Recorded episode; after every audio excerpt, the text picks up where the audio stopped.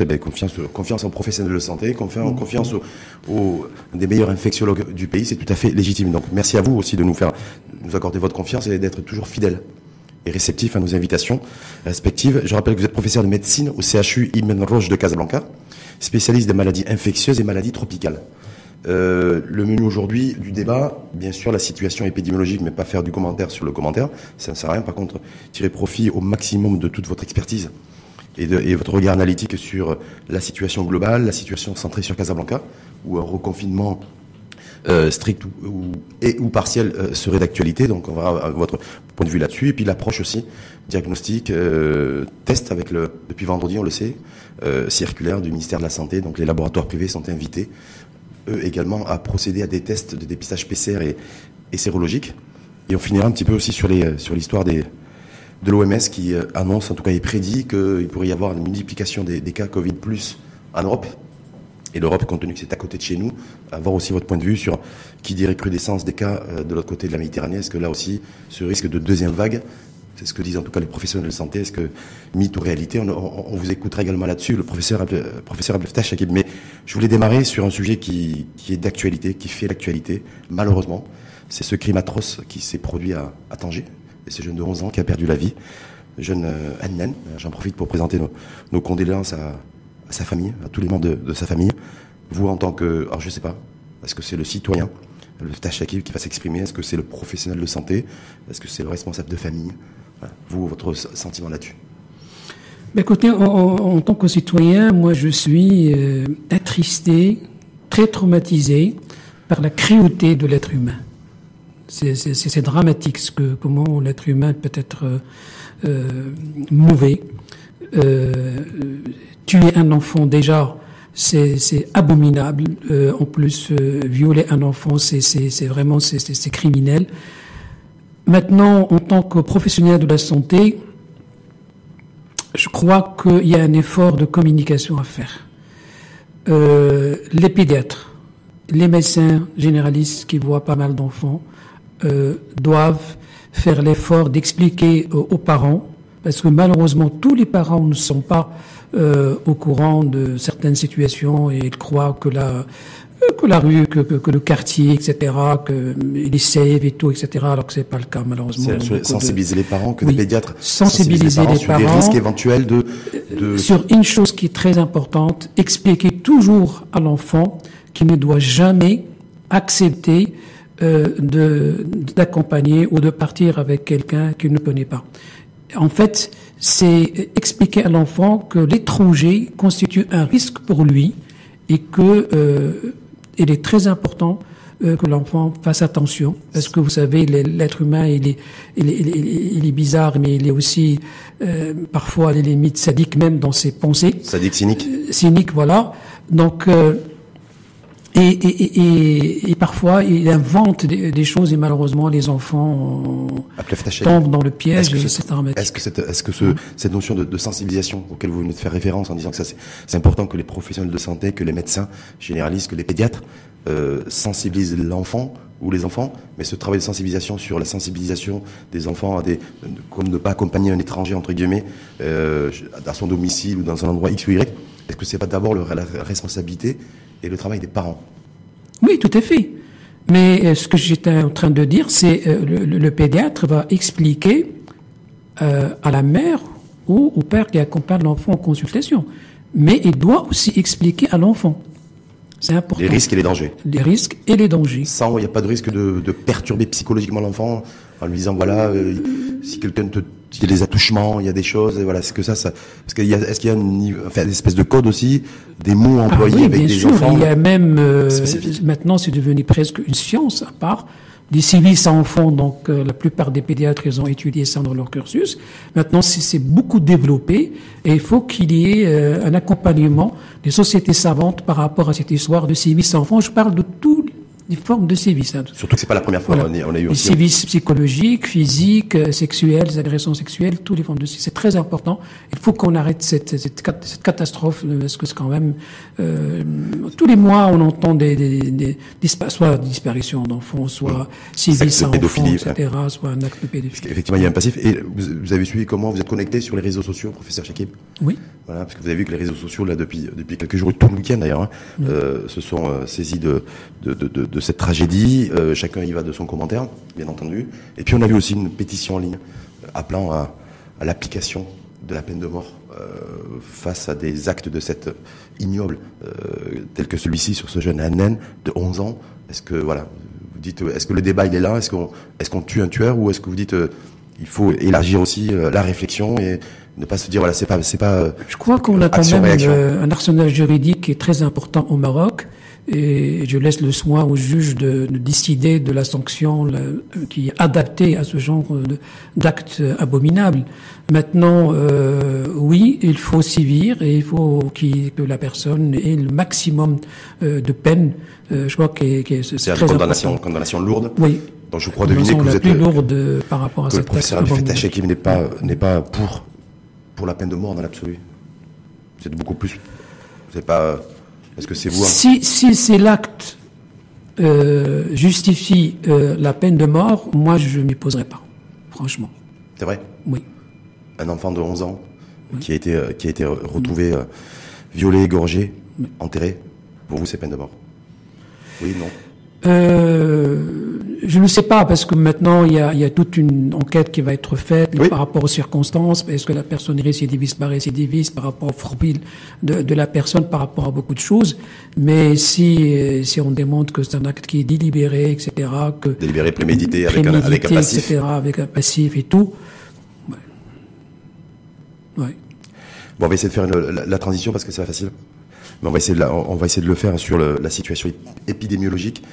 Euh, de ce Covid, avec aujourd'hui, euh, voilà, les Casablancais en tout cas, et plus particulièrement, euh, sont, ont une seule question à la bouche, c'est est-ce qu'on va être reconfiné dans les prochaines heures, voire dans les prochains jours, compte tenu que depuis quelques jours, la, croissance des, cas Covid plus est en forte hausse. On est franchi les paliers. On est aujourd'hui à plus de 2000, 2000 jours. On est sur un train de 20, 20 25, 30, 35 morts jour avec 40% des, nouveaux cas euh, qui sont à Casablanca. Est-ce que vous, euh, Tacheke, vous considérez que effectivement la question se pose, elle est légitime, et que ceux qui craignent un reconfinement strict, par exemple, ils ont raison de le penser?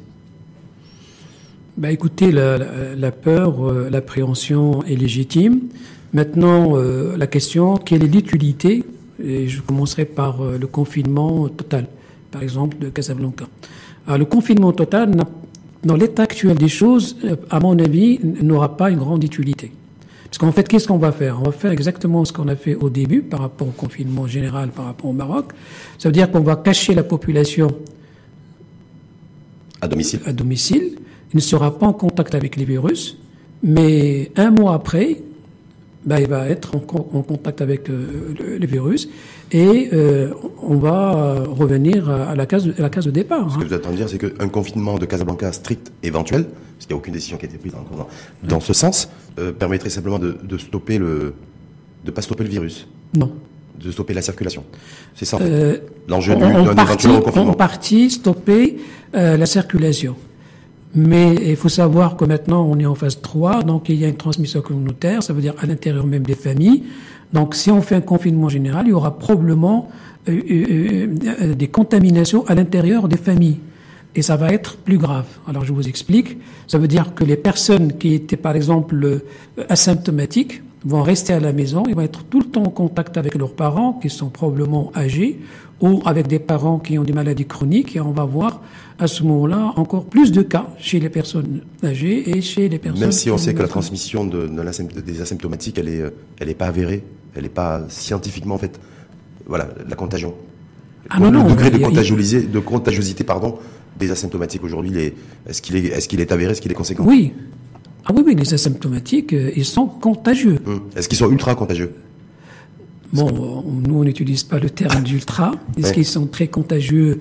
Peut-être, euh, il faut expliquer ça en fonction de la situation euh, et le mode de transmission. Une personne qui est asymptomatique, qui ne met pas de masque, qui se trouve à un moment devant une personne qui n'a pas non plus le masque, il est très contagieux. D'accord. Mais une personne qui est asymptomatique, mais qui met le masque quand même et qui est en train de discuter avec une personne qui a le masque, elle est très peu contagieux. Donc, là, je crois que euh, est très important d'expliquer à la, à la population cette, ces situations, parce que on a l'impression que les gens comprennent qu'il y a une seule situation qui existe. Non, il y a des dizaines de situations. Alors, je vais compliquer un petit peu euh, la chose. C'est-à-dire, on est parti euh, de raisonnement par rapport à la symptomatique avec masque et sans masque. Alors maintenant, si on ajoute la distanciation physique, ça veut dire que moi, je suis asymptomatique, je suis contagieux. Je ne vais pas vous très compliqué, mais on peut le dire entre guillemets. Par exemple, si je suis au début de la maladie, je suis très contagieux. Mais je suis au septième, huitième jour de la maladie, je suis très peu contagieux. Contagieux. Alors on va supposer que je suis asymptomatique et je suis au début de la maladie. Donc, je suis très contagieux.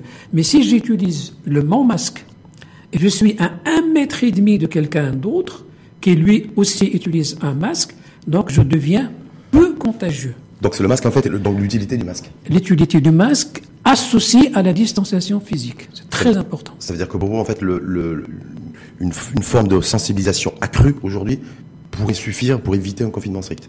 En tout cas, à Casablanca. Tout à fait. Alors, euh, je crois qu'il y a un travail important à faire, c'est l'identification des situations à risque. On connaît certaines situations à risque, notamment la promiscuité, euh, tout ce qui se passe par rapport à cette histoire de, de- de- de- urbanisme, de, de, Ouais, de densité- de densité densité de la population, etc.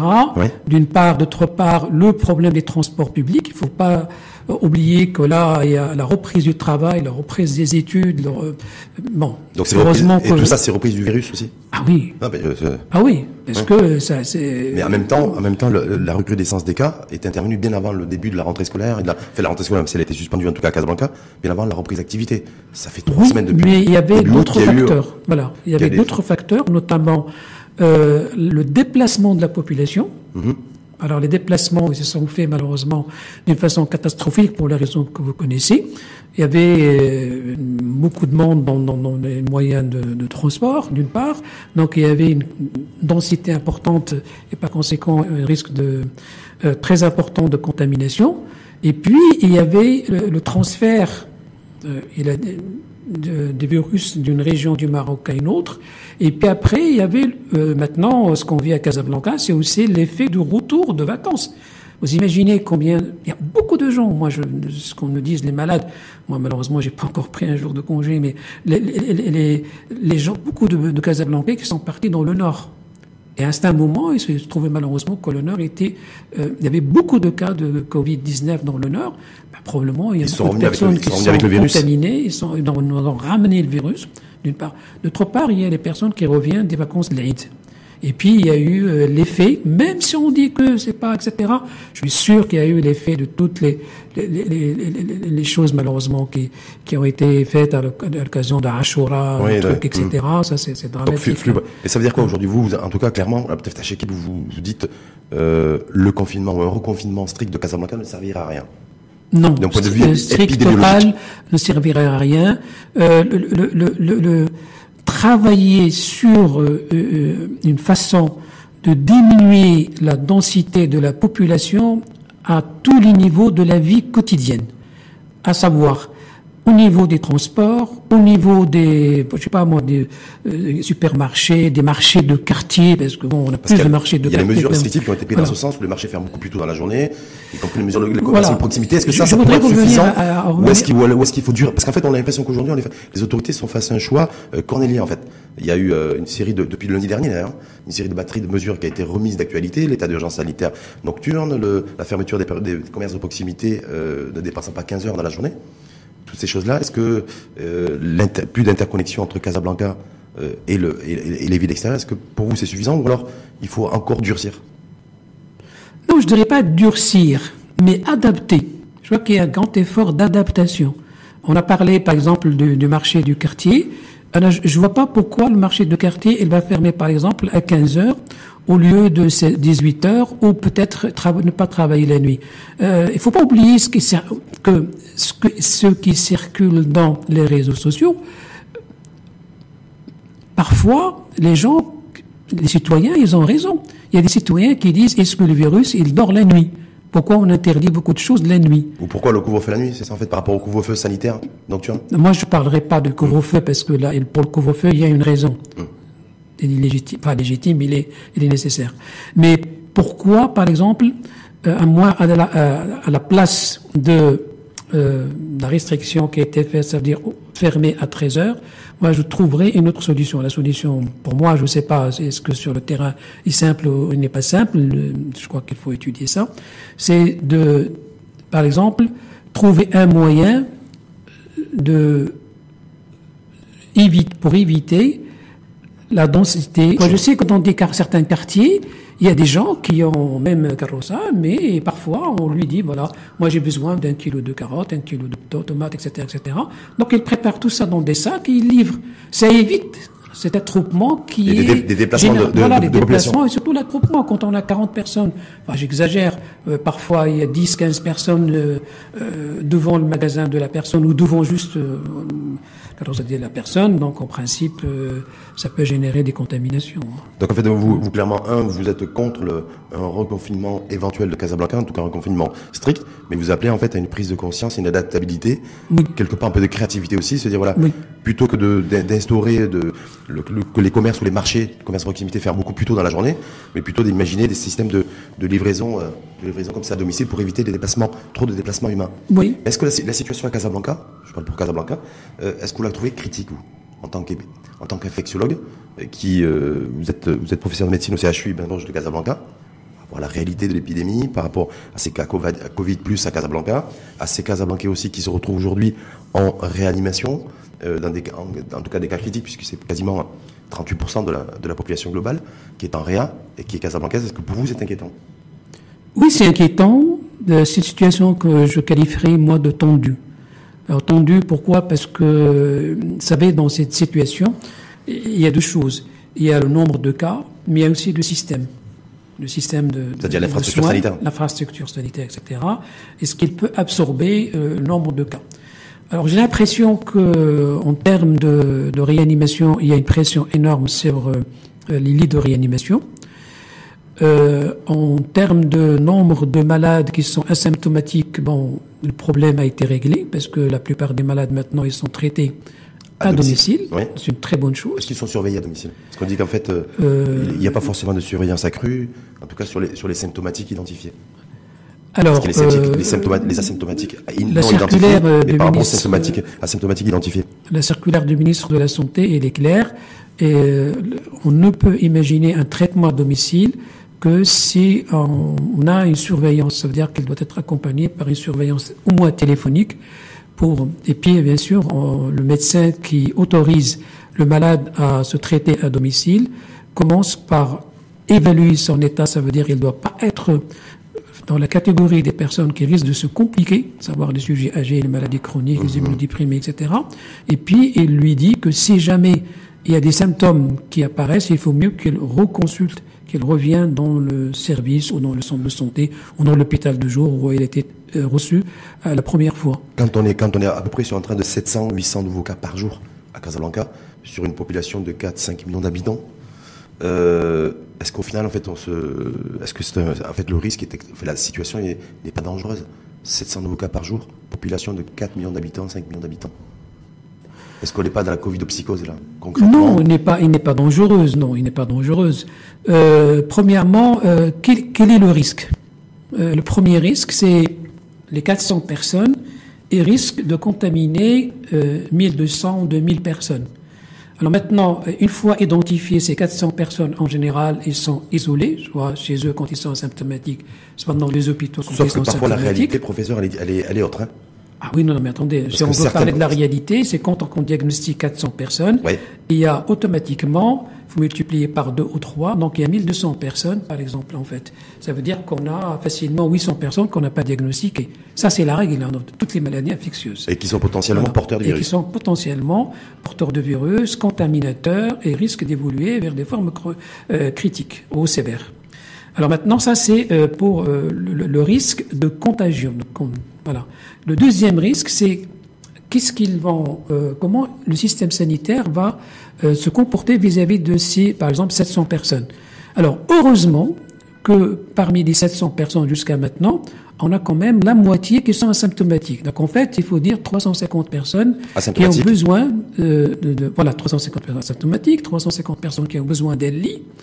Et euh, heureusement que euh, vous avez remarqué que tous les jours, on a au moins euh, 1000, entre 1200 et, et, et parfois même jusqu'à 2000 personnes qui guérissent. Donc ils libèrent des lits. Ça, c'est important.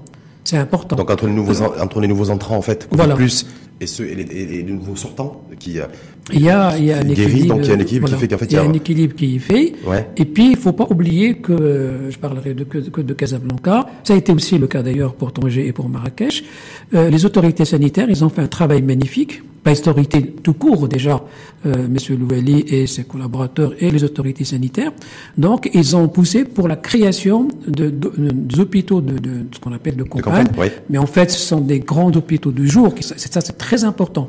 Où les malades sont reçus, ils sont évalués, puis après, on décide est-ce qu'ils vont être traités chez eux ou pas. Ça fait, ça fait, deux, ça fait deux mois et demi, trois mois que ces lits de campagne, ces hôpitaux de campagne ont été mis en place. Et euh, mais pour autant, il y a propagation du virus. Ah, ça fait deux mois et demi, trois mois que le, le, masque est obligatoire non, non, et pour autant oui, il y a les propagation hôpitaux, du virus. Oui, oui, les hôpitaux de campagne ne vont pas, ils vont participer en partie Hum. Par l'effet d'isolement des malades euh, à la diminution de la contagion, mais ils ne vont pas diminuer la contagion. La contagion Et est- le nombre de- il y a d'autres déterminants de la contagion, Justement, les notamment la le comportement de l'être humain. hein. comportement de l'être humain, mais surtout qu'on a appris qu'en fait, euh, plus de 50%, selon la directrice euh, de l'agence régionale de santé Casablanca Stat, Nadia Milik, ou de qui a dit qu'il y avait 50% de la population casablancaise Oui. qui ne portait pas le masque. Oui. Donc on est, on est euh, euh, sur du 1 sur 2. Mais je vais aller sur les tests. Parce qu'apparemment, texte de diagnostic, vous avez dit de toute façon, sur tous les nouveaux cas journaliers, 50% sont asymptomatiques, à peu près, hein, et 50% sont symptomatiques. Donc ça veut dire que je pense et je suppose, moi je ne suis pas je suis expert de rien du tout, c'est vous l'expert, le spécialiste. Ça veut dire qu'il faut nécessairement réajuster aussi sa politique en matière de stratégie, de diagnostic et de dépistage. C'est ça? Tout à fait. Est-ce que voilà, parce que j'ai l'impression qu'on a pris un peu de retard aussi à ce niveau-là et qu'on n'a pas vu arriver la montée en charge des symptomatiques Tout à par fait. rapport à il y a un mois, un mois et demi. Alors, le retard est expliqué par euh, deux choses. Euh, la première, c'est il y a un retard au niveau international. On n'arrive pas à avoir des tests rapides, faciles, avec un rendu de résultats rapide. Vous savez que actuellement, Quand vous dites on Euh, n'arrive pas, ça veut dire quoi? Parce que c'est parce qu'on n'a pas les principes actifs qui nous permettent de disposer de ces Non, non, tests-là pas tout simplement parce que la la disponibilité PCR de ces tests PCR express à travers le monde sont, est limitée? Non, non, non, non. qu'on nous dit qu'il y a parce qu'il y a un tests. élément basique, c'est que la PCR, il prend beaucoup de temps. à fabriquer non, je parle de la réaction. Oui. Quand la personne, euh, par exemple, a été prélevée, donc le prélèvement, il est traité pendant 5 heures. C'est beaucoup. Vous savez, quand vous avez 100 malades, bon, ça va, mais quand vous avez euh, 15 000 malades, bon, ça, ça crée énormément de problèmes. Les gens sont obligés d'attendre, euh, je, je parle 15 000 malades, 15 000 prélèvements, pardon. Euh, les gens sont obligés d'attendre parfois 4, 5 jours, 6 jours. Mmh, Jusqu'à Alors, 96 heures dans certains cas. voilà. Donc, euh, alors, ce qui est maintenant en cours, et j'espère que ça va venir rapidement, ça va être euh, rapidement mis sur le marché marocain et même euh, mondial, parce qu'il y a certains pays qui utilisent cette méthode, c'est le test salivaire. Il va rendre, va rendre un grand service à la, à, à la population. Est-ce que le test, le test salivaire, est-ce qu'il va être plus efficace que le test PCR C'est à peu près la même, à peu près la même efficacité. Même efficacité. On n'a pas, il y a, il y a le, en France, parce que le test d'hiver, il est parti d'une, d'une recherche par une, une équipe de Montpellier Oui, avec le CNRS, etc. Et il est en train d'être évalué par euh, euh, l'organisme qui est, euh, enfin, auditeur de ce genre de choses en France. Donc, euh, on aura probablement le résultat d'ici fin, alors ils ont parlé Mais- fin septembre. fin voilà, septembre, fin la- la. Alors le test salivaire, il est très important parce que, euh, premièrement, il est facile à faire. Mhm. Donc on n'a pas besoin de mobiliser beaucoup de personnel soignant pour faire des prélèvements. Et deuxièmement, le, le résultat, il est rapide. Hein. Vous avez, Le résultat est rapide, mais en même temps, l'autre question qu'on se pose aujourd'hui, donc je disais, Alors deuxième, phénomène, phénomène récent et émergent chez nous, dont on a été surpris. Euh, D'ailleurs, je me pose toujours la question de comment on a pu être surpris et ne pas voir venir le fait que les symptomatiques montaient en puissance. Euh, C'est-à-dire les symptomatiques, c'est ceux qui ont des symptômes déclarés avec une viralité plus ou moins avancée. Mais euh, déjà, euh, est-ce que ça c'est inquiétant d'avoir euh, autant de symptomatiques que d'asymptomatiques aujourd'hui? Et deux, c'est ces tests-là aujourd'hui, vous dites, c'était important d'avoir le test salivaire, qui est un test beaucoup plus rapide que le PCR ou le sérologique. Mais est-ce qu'il permet d'identifier aujourd'hui On nous dit c'est la, la quantité de charge virale? oui. Alors, c'est ce, ce, deuxième aspect que je voulais détailler, mais c'est bien, donc je vais, je vais, si vous permettez, je vais le détailler avant de continuer à répondre à votre question. Alors, le deuxième aspect, c'était cette histoire de, de, de, sensibilité de la PCR. Alors, euh, bien sûr, au départ, on a, on a voulu avoir la sensibilité la plus importante la plus grande sensibilité, ce qui pose actuellement un problème. Alors je vous explique. Vous savez que euh, quand on fait la PCR, on fait ce qu'on appelle des cycles, et si vous faites euh, 40 cycles, vous allez finir par trouver euh, trois brins de virus, alors que la personne, il n'a rien, il n'est pas malade. Hein, donc. Alors aucun symptôme. Il n'a aucun symptôme, il n'est même pas malade. Hein, mmh. Il n'est même pas malade. Donc on inclut en fait euh, parfois dans les nombres de personnes qu'on trouve des personnes qui sont en fait qui sont pas malades. Et ça, c'est partout dans le monde. Alors, ce qui est maintenant Est-ce que, ça peut être le cas chez nous quand on a 2000 cas oui, 2300 cas aujourd'hui, où on a peur, où on s'affole, mais qu'en fait, au final, si on avait la possibilité de bien diagnostiquer la quantité de charge, de, de, de charge virale dans chaque Covid+, on s'est rendu compte que on serait un peu comme des Neymar qui ont chopé, le, qui ont eu le, infecté par le Covid et qui dix jours après ont joué un match de foot pro. Oui, mais ça va être, ça, ça, va être le aucun cas. danger. Ça va être le cas. Qu'est-ce qu'on peut imaginer sur les 2300 cas? C'est quoi? C'est 30 ou 40% qui doivent être dans ce cas ou, ou c'est difficile à évaluer? Non, non. Euh, sur les 1000, sur les 1000 cas, on peut avoir euh, 20, euh, 30, pas plus. Hein, donc, 20-30% euh, non, 20, 30 personnes. Personnes. Ben, c'est pour ça que je demande. voilà. D'accord, dans ce cas-là. Donc, dans, dans, ce cas-là. Donc, euh, alors, il y, a une façon de régler le problème, c'est de, c'est-à-dire que le laboratoire doit accepter de diminuer ce qu'on appelle le CT, enfin, mhm. qui mesure les cycles, etc. De le mettre, par exemple, à 25. Moi, je préfère le mettre à 25, 30 au lieu de le laisser à 40. C'est important. Alors, ceci d'une part. D'autre part, donc je reviens à la question que vous posez. C'est vrai que cette histoire de symptomatique, asymptomatique, etc., pose un grand problème. Pourquoi? Quand on diagnostique beaucoup d'asymptomatiques, euh, premièrement, on est tranquille parce qu'il y a très peu de personnes qui sont asymptomatiques qui évoluent vers les formes sévères, voire graves. Donc, on n'a pas besoin de préparer euh, des lits de réanimation. On sait qu'on a 500 asymptomatiques. On aura peut-être un ou deux qui a besoin de lits de réanimation. Mais quand on commence à diagnostiquer des symptomatiques, dans les symptomatiques, on a deux catégories. On a les personnes qui arrivent avec des symptômes légers, ce qu'on appelle nous les symptomatiques. Il a de la fièvre, il tousse un petit peu, puis bon ça va, il est fatigué, bon ça va, c'est comme une grippe. Mais une personne qui commence déjà à avoir une dyspnée, ça veut dire une difficulté de respirer quand il fait un effort, alors là, il faut lui trouver une place en réanimation. Ou au moins en soins intensifs pour lui donner de l'oxygène. Tout de suite. Tout de suite. C'est-à-dire le diagnostic est clair. À partir du moment où il y a, il y a les, les, les, poumons qui sont pris, où il y a une forte fièvre, il faut tout de suite en réanimation. C'est pas la forte fièvre, c'est plutôt la difficulté de respirer. Ça veut dire que quand je fais un effort, donc on utilise ce terme, tout le monde connaît, voilà, commence à... Donc il est essoufflé.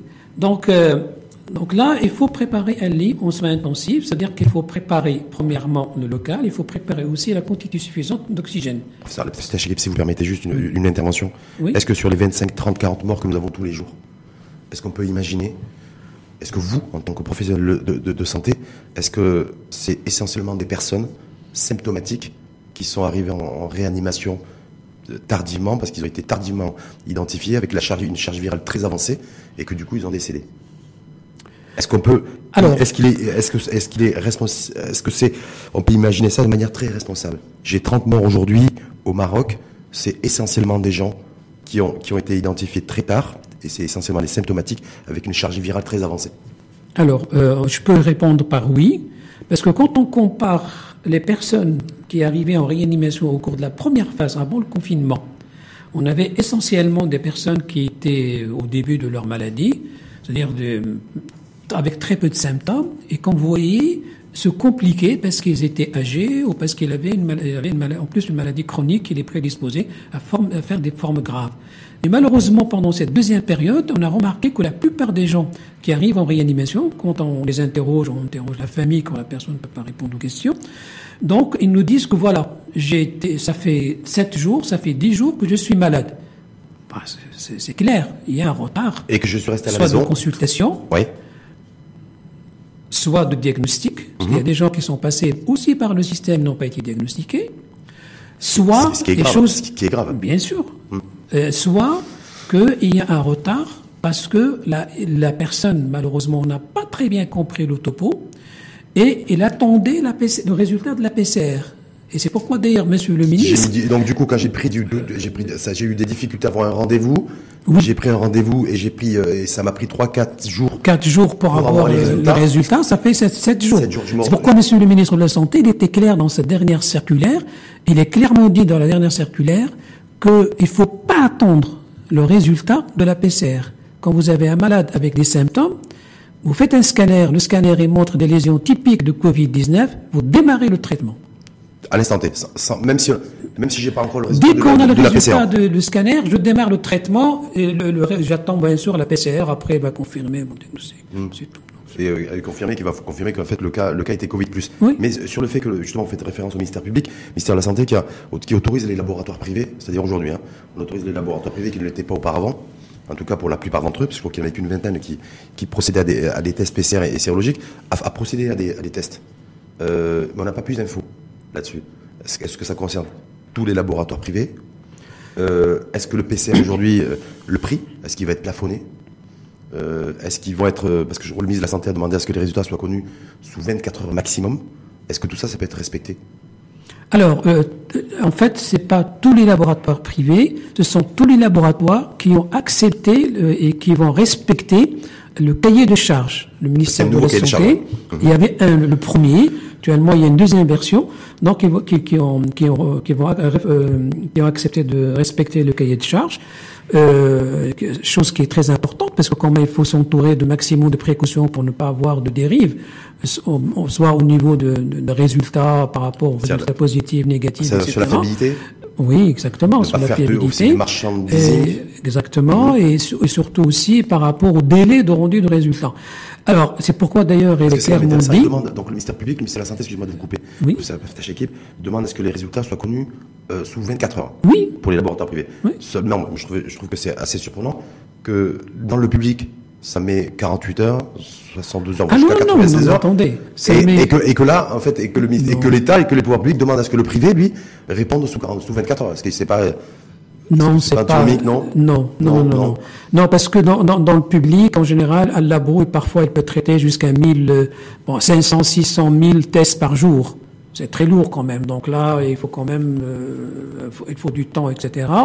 Alors dans les labos privés, bien sûr, euh, il y aura certainement moins de monde si on multiplie les laboratoires. Moi, j'avais dit plusieurs fois euh, dans beaucoup de, soit dans d'interviews, soit dans, des interventions au niveau de la TV, il faut qu'on ait au, la, au, la radio, il faut qu'on ait au minimum 10 laboratoires à Casablanca. Rien que pour Casablanca. Rien que pour Casablanca. C'est très important. Le minimum, c'est 10. L'idéal, ce serait 15, même plus. Ça, ça, permettra justement de respecter cette, euh, cette contrainte, de, rendre, de réduire, de réduire, le délai de rendu de mmh. résultats. Ça permettra aussi de diminuer les files d'attente devant les laboratoires, mmh. chose qui est très grave parce que dans ces files d'attente, il y a un risque énorme de contamination. Il faut pas l'oublier. Parce qu'il y a des gens qui viennent juste pour avoir une PCR pour voyager et qui n'ont rien du tout. Ils sont négatifs.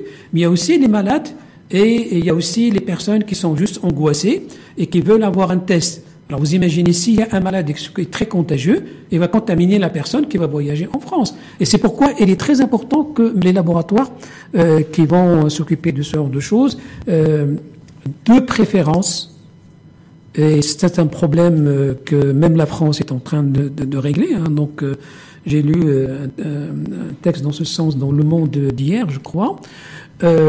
Il faut qu'il y ait des circuits dédiés. C'est très important. Avec, avec un vrai traçage. Voilà. Complètement. Avec Didier. Mais là, euh, se posera un énorme problème qui va décider que cette personne doit être mise avec les personnes à risque et cette personne euh, n'a pas de risque. Et c'est là où, on, je souhaiterais, et ça je l'ai dit, je le dis depuis deux mois, qu'il y ait l'intervention, entre guillemets, moi j'estime obligatoire, des médecins privés. Ben oui, parce qu'ils des médecins privés, qu'ils soient généralistes ou mmh. spécialistes, ils sont très importants dans cette histoire. parce, que, pour l'instant, c'est pas prévu. Parce que là, on remet, on remet, on remet vu, sur les, les laboratoires voilà, j'ai pas vu de texte passer dans ce sens. Pas de médecin, pas de, pas de médecin, pas, pas l'obligation effectivement d'avoir un médecin privé qui prenne le relais aussi pour pouvoir orienter aussi le Covid plus et donc le, le patient et le malade parce qu'une fois qu'on a identifié le, le virus euh, et la présence en tout cas du, du virus, effectivement, qu'est-ce qu'on fait après? Est-ce qu'on sort du labo, on va dans une clinique? Est-ce qu'on va dans, est-ce qu'on va chez soi et on est confiné chez soi en isolement? Est-ce que c'est pendant 14 jours ou, je vois en France ils ont réduit à 7 jours? Ça, c'est des questions qui restent en suspens. Il y en a une autre qui aussi qui reste en suspens, c'est sur le, le coût.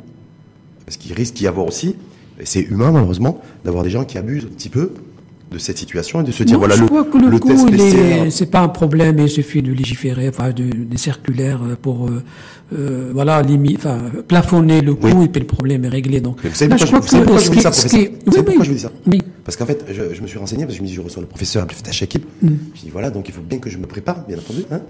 Et je me suis dit, ça coûte combien une machine PCR pour procéder à des tests PCR? Donc j'ai vu que ça coûtait à peu près, grosso modo, 800 000 dirhams pour procéder à des tests PCR. C'est-à-dire qu'un laboratoire privé aujourd'hui qui décide de se doter d'une machine en capacité de, faire, de- à procéder à des tests PCR, c'est 800 000 dirhams. Bien entendu, euh, le laboratoire privé, l'actionnaire ou les actionnaires, eux, c'est en tout cas, c'est un modèle économique. Il faut trouver nécessairement la, possibilité d'amortir. Donc l'amortissement, il se fait par, le nombre de tests PCR qu'on fait. On est bien d'accord?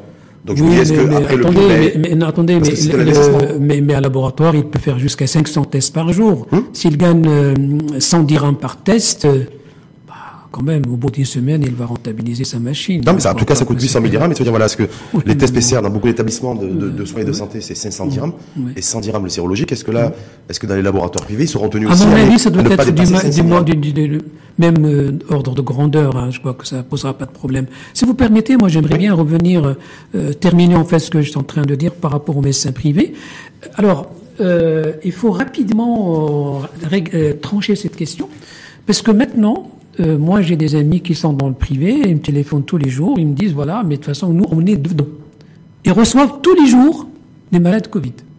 En fait, les malades, ils viennent consulter pour autre chose. Parce qu'ils sont fatigués, parce qu'ils ont de, de la fièvre, parce qu'ils ont, ils croient qu'ils ont de la fièvre, ils ont de l'allergie, etc. Mais finalement, et, ils, sont porteurs du virus. Voilà, ils sont porteurs de virus. Et ils les envoient effectivement dans les laboratoires Privés euh, privés, par exemple. Mais quand ils reviennent, bon, ben, là, le, médecin, il est, il est dans une situation qui est, j'estime, pénible. C'est-à-dire qu'il sait pas Parce qu'il pas a, il a, il a fait le diagnostic, mais il ne peut pas traiter. En fait, il ne peut pas traiter pour. Il peut traiter parce qu'il connaît le diagnostic, il a le savoir et tout. Non, mais il ne peut pas traiter parce par que il y a tout simplement l'hydroxychloroquine qui n'est pas disponible en vente. Enfin, la chloroquine ou l'hydroxychloroquine ne sont pas en vente Dans les pharmacies. pharmacies. Mhm. Et là, il faut, il faut trouver rapidement une solution pour cette histoire, pour qu'il soit disponible en pharmacie.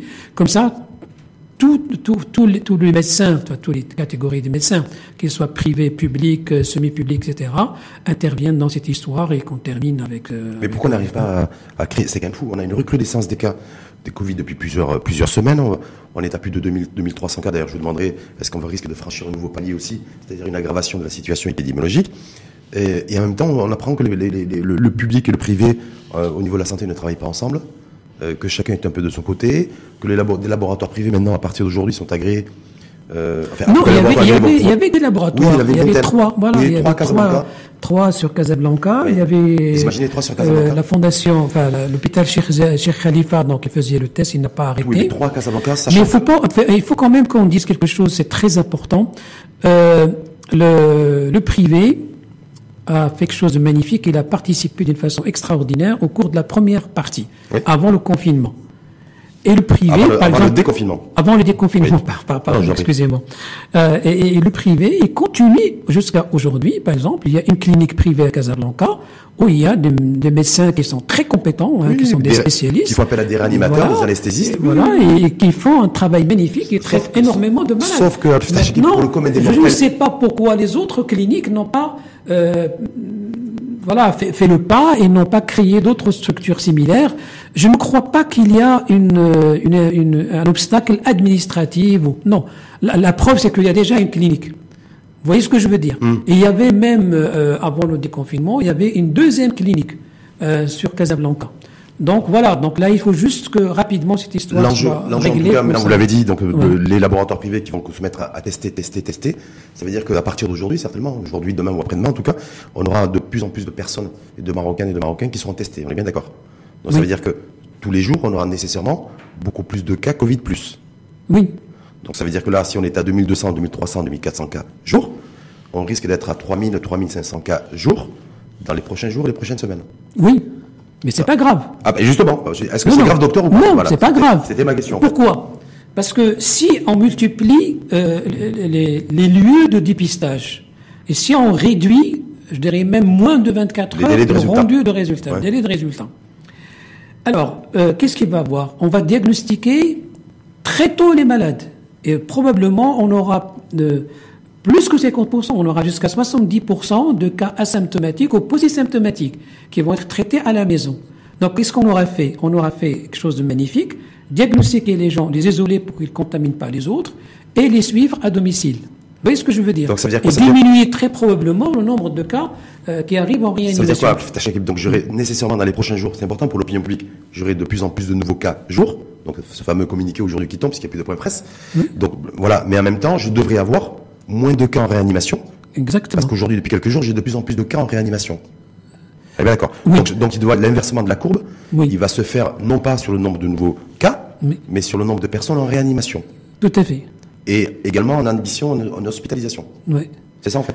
En fait, euh, Tout l'enjeu, est là. Oui, oui, l'enjeu est là, effectivement. Euh, euh, moi, je dis, la, la population, enfin, les Marocains doivent, euh, ne doivent pas raisonner en termes de nombre de cas. Ils doivent Hum. Tout le raisonner monde veille, veille- de. veille là-dessus à 18h tous les jours. Hein. Oui, oui, non, mais Juste ça, avant l'émission, juste avant notre émission, Bien sûr. Ouais. Mais on aurait bien aimé, dans ce nombre de cas, par exemple, on nous dit, il y a à Casablanca 700 nouveaux cas.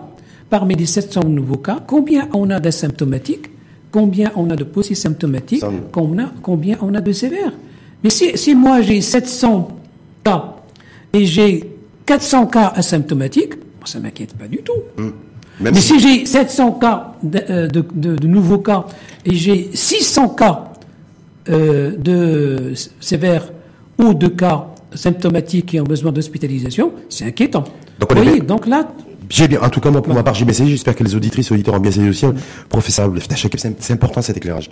C'est-à-dire que la nouvelle stratégie, de toute façon, d'élargir le nombre de tests et de dépistage, c'est, doit né- nécessairement se- être vérifié, en tout cas, obligation de résultat, sur l'inversion de la courbe des admis en hospitalisation, mais surtout au niveau de la réanimation et des cas critiques. Donc, on devrait avoir plus de nouveaux cas tous les jours, mais moins de personnes en réanimation et moins de personnes admises en hospitalisation. Hospitalisation. Compte tenu que le dépistage, Voilà. s'il y a, vi- en tout cas s'il y a virus, il se fera beaucoup plus tôt.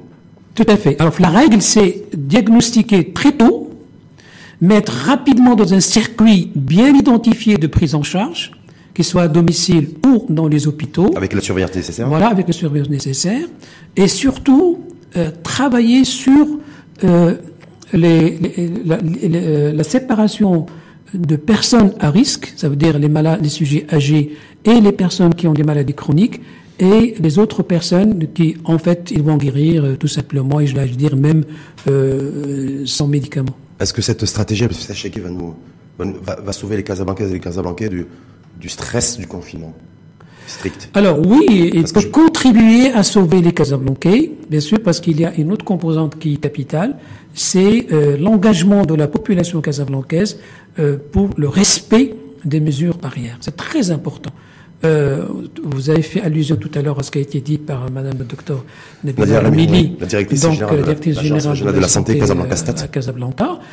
C'est illogique que la moitié de la population de Casablanca ne porte pas de masque. C'est illogique. Hum. Il faut qu'il y ait un travail de pédagogie. Euh, si c'est pas suffisant, il faut qu'il y ait de la, de la coercition pour que les gens utilisent des masques, qui utilisent aussi correctement les masques, qui utilisent en plus des masques la distanciation sociale au physique. Vous êtes, vous êtes social. Abdel Chekib, sur cette nouvelle, euh, nouvelle stratégie que vous avez, euh, que, que vous, vous avez déclinée? Parce que les- beaucoup de Marocains et de Marocains, à mon avis, ne connaissaient pas les enjeux de cette nouvelle stratégie euh, de diagnostic et de dépistage. Voilà, parce que c'est de- aujourd'hui de s'adapter, sachant qu'on est toujours face à la première vague, nous d'épidémie, Oui, parce oui, de toujours dans la de santé, première vos vague. homologues à travers le monde Oui. parlent d'une deuxième vague. Nous, on est face à une première vague euh, qu'il faut qu'on arrive à, à gérer. Oui, nous, on est toujours dans la première vague. Donc, là, Toujours première vague. Oui. Est-ce qu'il y a un risque de deuxième vague cet automne? Professeur Chekib, non, est-ce on sera toujours dans la première vague. On, on restera toujours dans la première vague. Ben oui. Oui. Bah, je sais pas parce que Oui. en tout cas l'OMS, euh, l'Organisation mondiale de la santé, en fait, ils sont réunis là, pendant deux jours à Copenhague, aujourd'hui et demain.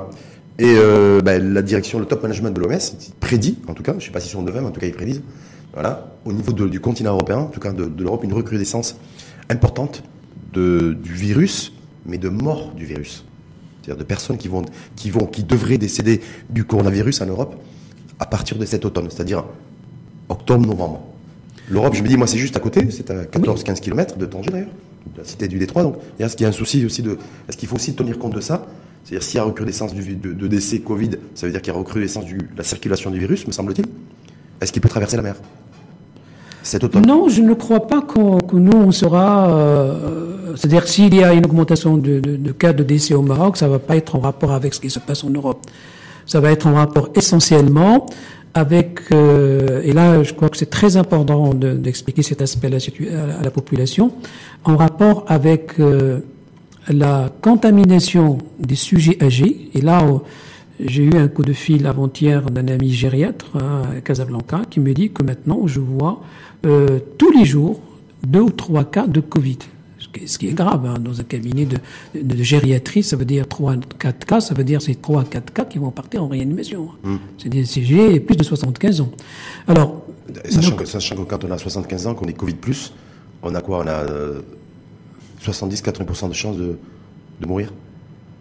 Non, on a, on a, on a, on a en fait on a euh, exactement, pour parler scientifiquement, on a euh, entre 12 et 30% de risque de faire une forme grave. Alors maintenant, les personnes qui font une forme grave, ça dépend. Quand ils arrivent en réanimation, quand ils ont besoin juste de l'oxygène, en général, euh, ils ont moins de 30% de risque de mourir.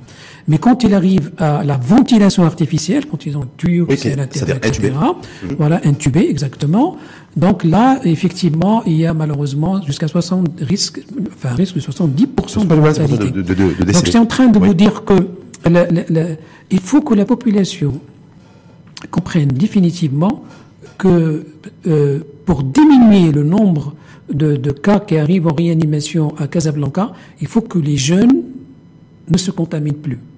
Parce que ce sont les jeunes qui amènent les virus finalement euh, à leurs parents. Ça, on sait pas, ça, on sait, premièrement. Nous dit, mais on ne sait pas dans quelle proportion. On dit que c'est. Euh, malheureusement, on n'a pas de statistiques. On a, malheureusement, on n'a pas la statistique. Et malheureusement, vous savez quoi aussi Malheureusement, il n'y a pas d'outils technologiques de sensibilisation de cette population jeune. Il y a une application qui fait des ravages aujourd'hui, qui s'appelle TikTok. Oui. On pourrait imaginer aussi des, exactement. Voilà, la sensibilisation via des, de la technologie qui est utilisée par les. Et on peut parler aussi, malheureusement, c'est l'échec de la traçabilité. Oui, de la fameuse application. Partout, partout dans le monde. Partout dans le monde. Sauf, sauf, alors bizarrement, sauf, sauf dans le Pacifique. Sauf en Chine. Exactement. Où ça a très bien marché, sauf en Corée du Sud, où ça a très bien marché. Je ne sais pas qu'est-ce qu'ils ont, ont, utilisé comme technique, mais, ben, ils ont mais en France... Euh, oui, oui, oui, même en Europe en général, ça n'a pas fonctionné. Et chez nous non plus, ça n'a pas fonctionné. Total. C'est un échec total. Hum. Si ça a marché, on ça aurait été très intéressant, parce qu'on hum. aurait permis au moins d'avoir des statistiques, d'une part, et d'autre part, d'identifier rapidement les personnes. je suis en train de vous dire que les sujets jeunes doivent faire très attention. Alors maintenant, les sujets âgés aussi, et les malades qui ont des maladies chroniques il faut qu'ils sortent moins. Y compris par rapport à cet automne Exactement, c'est ce que j'allais dire. Est-ce que vous, par, rapport... à cet automne, premièrement, il faut qu'ils se vaccinent contre la grippe. C'est très important contre le risque de la grippe ordinaire. Ceux qui ont l'habitude de le faire ou même ceux qui n'ont pas l'habitude de le faire. Même ceux qui n'ont pas l'habitude de le faire, c'est très important parce que euh, ils vont voilà ils vont faire la grippe. Mais en même temps, il faut leur dire aussi que le, ils auront, euh, même s'ils n'ont pas l'habitude de se vacciner contre la grippe ordinaire, s'ils se vaccinent, ça ne sera pas une immunité face au Covid. Ah non. On est bien d'accord. Ah non, non, non, pas du tout. Ils vont être protégés contre la grippe, pas plus. Avec la grippe ordinaire. Mais au moins, euh, quand on est protégé contre la grippe, euh, quand on fait la grippe, même si on fait la grippe, parce que théoriquement on ne doit pas la faire, mais même si on fait la grippe, on fait une ferme simple, forme simple. Mais quand on fait une forme sévère, on se retrouve dans les consultations, dans les euh, réanimations ou dans les soins intensifs, et on risque d'être contaminé par autre chose. Hein. Faut pas oublier que. Est-ce que vous êtes, vous dites attention là dans cette période octobre-novembre, c'est-à-dire le mois prochain, hein. faire attention entre la grippe ordinaire et, la, et, le Covid, parce que c'est les mêmes symptômes, et qu'il risque d'y avoir voilà, une espèce de cafouillage et, que ça va être compliqué à, compliqué à gérer. Pour les, Alors, ça, va être compliqué, ça va être compliqué à gérer. Alors, euh, nous, on compte, euh, moi personnellement, euh, je compte beaucoup sur le test salivaire, parce que ça va permettre rapidement de troncher. Soit qui est positif, donc vous avez corona, c'est pas une grippe, soit négative, donc vous avez une grippe, donc rentrez chez vous. Donc, vous, pensez, qu'on aura les tests salivaires euh, qui seront fonctionnels, en tout cas, au Maroc d'ici cet automne Oui, en principe, euh, ils vont être validés, par exemple, en France. Et ils sont déjà utilisés dans certains pays européens. voilà. Donc, ils vont être validés définitivement en France fin septembre, donc la première semaine d'octobre, en général, on peut, on peut les avoir. On peut les avoir, en tout cas, au niveau du Maroc moi, je crois que les laboratoires privés, ils peuvent les, les, enfin les laboratoires privés, oui, les laboratoires privés, et puis aussi les, les gens qui. Ben, ça serait bien que les laboratoires publics aussi puissent, puissent être dotés de, tests salivaires aussi, que, que chaque Marocain soit sur le même pied d'égalité pour se faire oui, bénéficier du test salivaire. Moi j'ai commencé par les laboratoires privés parce que c'est plus rapide en général, donc quand il achète, c'est Bon, continue. Voilà, donc c'est plus rapide, mais bon. Alors, euh, j'étais en train de vous expliquer euh, cette histoire de, de jeunes. Alors, il y, a, il y a un deuxième problème que je voudrais évoquer par rapport à ces jeunes, c'est le problème euh, des jeunes qui sont dans les universités. Oui. On a une grande inquiétude parce que la- cette semaine, enfin la- cette semaine, non, la semaine dernière, on a eu du cluster à Lille, dans une université. Oui. Et ça, ça va être dramatique. hein. Euh, bah, heureusement que maintenant le- l'enseignement au Maroc, donc il est à distance. Oui, le Vous imaginez, c'est c'est on Pour revient 14 jours, encore pour pour une 14 semaine, jours, voilà, si c'est on revient. Ouais. en octobre en, en présentiel. Et si on a des clusters dans, soit dans les sites universitaires, soit dans les dans les amphis, ça va être la catastrophe. Mais on peut pas, il Donc faut là, aussi. cela suppose quand même que les jeunes soient raisonnables et qu'ils respectent à la lettre les mesures euh, de, de- de prévention qui ont été mises en place, ils sont déjà en place, mises en place par les facultés. Moi, je peux vous témoigner de ce qui a été fait, par exemple, au niveau de la faculté de médecine à Casablanca, mais c'est magnifique ce qu'ils ont fait, avec des circuits, traçabilité, peut-être caméra thermique, solutions hydroalcooliques, distanciation physique, etc. Vraiment tout. Et d'ailleurs, on a fait euh, un- un- un- une, euh, un essai, c'est pas un essai, mais c'est un essai. On teste un test clinique, nature, on dit, ouais. Parce qu'on a utilisé ce truc-là pour les examens. Oui. On a passé tous les examens. Et il a n'y a pas eu un un seul seul compte. Euh, Et en même temps, je crois, Contamination. je crois savoir, ça je parle sous votre couvert, professeur, Oui. que le- de toute façon, le, taux- le taux et le niveau de prévalence du Covid chez les enfants, chez les jeunes et les adolescents, il est relativement faible.